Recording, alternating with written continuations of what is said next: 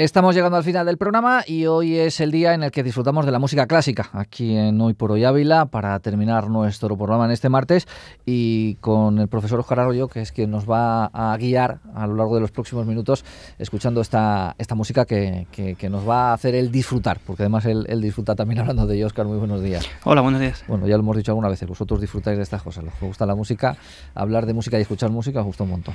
Procuramos, además dicen que si el intérprete no disfruta disfruta de lo que está haciendo, el público malamente lo va a hacer. por la cuenta que nos tiene. Sí. ¿Qué vamos a escuchar hoy? ¿Qué nos has traído hoy? Pues hoy he traído un ejemplo de, de, influencias mutuas, por decirlo de alguna manera. Vamos a escuchar música de un importantísimo compositor en la historia de la música, que ya hemos escuchado algunas obras de él, como es Claude Debussy, compositor francés de finales del siglo XIX, principios del XX, y digo de influencias mutuas porque Debussy como buen artista, como todos los buenos artistas, y más los que vivieron en París en, aquella, en aquel feliz tiempo del cambio de siglo, se empaparon mucho y bien de, de numerosas influencias de, de muchos ámbitos. En el caso que quería presentar hoy, eh, vamos a escuchar precisamente una influencia española.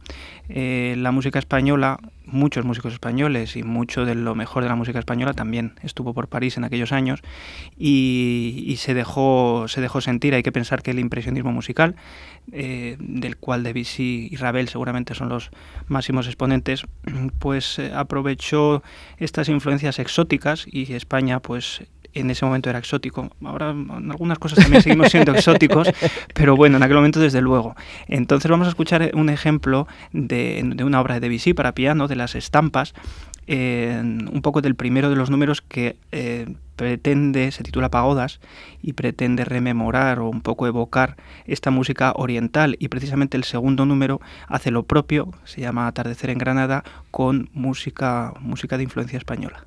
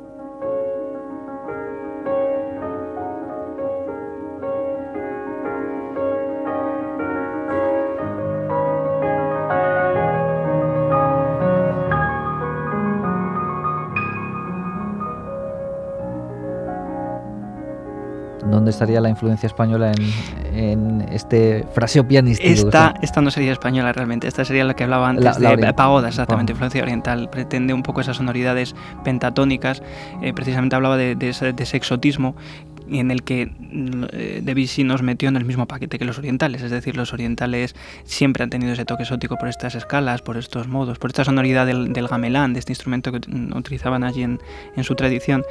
Mm, y, realmente, como digo, el, el, segundo número, que es el que vamos a escuchar a continuación, que efectivamente tiene una influencia claramente española, como escucharemos, pues eh, utiliza en este caso las sonoridades de, los modos españoles, del, modo frigio, que es el que utiliza la, música española, la cadencia andaluza, etc. Esas influencias de Vichy siempre estuvo muy... se empapó, como decía al principio, mucho de ellas.